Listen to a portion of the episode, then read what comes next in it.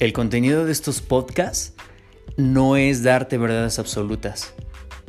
Simplemente es brindarte otras perspectivas de la vida para que te cuestiones y te observes.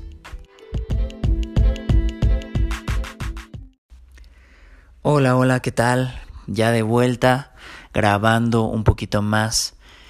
Em, y bueno, en esta ocasión les voy a hablar sobre mi perspectiva sobre los, los niños y adolescentes actualmente. Eh, porque he visto papás que mandan a sus hijos a clases de muchísimas cosas, de idiomas, de computación, de pintura, electrónica, matemáticas, entre muchas cosas más. Y al mismo tiempo les brindan todo lo necesario para su comodidad y felicidad. Los llenan de cosas materiales, de cursos, Incluso escucho la frase de es que yo no quiero que mi hijo sufra lo que yo. Y no sé, tal vez sí hay un poco de razón en eso. Creo que ellos no requieren pasar por ciertas cosas. Y por otro lado, incluso también entiendo el amor y la preocupación de un padre. Sin embargo, veo niños creciendo sin saber cómo se siente perder y creo que, por ejemplo, eso es algo fundamental si, si una persona quiere emprender, si una persona quiere, eh, no sé, crear un negocio, una empresa, eh, o no saben qué es pagar un precio cuando se va por una meta. Veo niños con vergüenza hasta para saludar porque no saben interactuar. Veo niños haciendo berrinche e insultando a sus papás cuando no tienen lo que quieren y muy probable cuando crezcan renunciarán a un empleo en el primer momento que las cosas no sean como ellos quieren. Veo padres consintiendo a sus hijos para que para que no se estresen. Y entonces igual y me equivoco, pero creo poco probable que su hijo tenga una empresa o tenga un buen puesto porque desertará la primera dificultad. Hay niños con muchos conocimientos, pero con poca inteligencia emocional, no saben expresarse, no saben em, cómo sacar su tristeza, enojo. Veo niños distraídos y que no escuchan, irresponsables, berrinchudos, pocos tolerantes al rechazo. Veo niños con falta de empatía que no saben trabajar en equipo y que desde pequeños Incluso pareciera que aprendieron a pasar por encima de los demás. Pienso que muchos de ellos incluso están a, a pasos de convertirse en adultos prepotentes, estos adultos que vemos en redes sociales insultando o gritándole a la gente en la calle o a la gente que los atiende en algún lugar. Gente que no escucha, Mm, justo hace unos días vi en redes sociales a una mujer de España pidiendo apoyo de cómo hacerle para tomar acción legal contra su hija de veintitantos años. Mencionaba que su hija no trabajaba, no estudiaba, no aportaba nada y que solo la estaba metiendo en muchos problemas.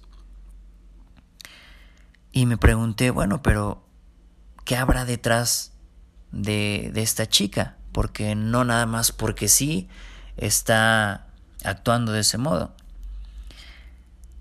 En el fondo parece que veo a una niña que se le dio todo, eh, que piensa que puede hacer lo que se le pega la gana, eh, que incluso hay niños que desde pequeños les dicen que son especiales y entonces ahí es donde comienzan a aprender a separarse de los demás, a creer que están por encima de otros, que pueden obtenerlo todo sin ningún problema. Veo jóvenes con grandes promedios en la escuela pero que no saben expresarse o con falta de empatía. Eh, me encuentro con jóvenes y adolescentes que abandonan lo que les gusta, incluso lo que les gusta, porque ya se cansaron o se estresaron y solo se la pasan buscando como como para encontrar lo que les dará comodidad y dinero fácil. Está cañón. En verdad veo la situación complicada, incluso en, este ejemplo que te daba de redes sociales. Y no generalizo, porque sé que hay muchos factores que influyen en el desarrollo de un niño. Pero desde mi punto de vista, si dejaras que ellos aprendieran que a veces se pierde, no se frustrarían, porque sabrían que es parte de la vida.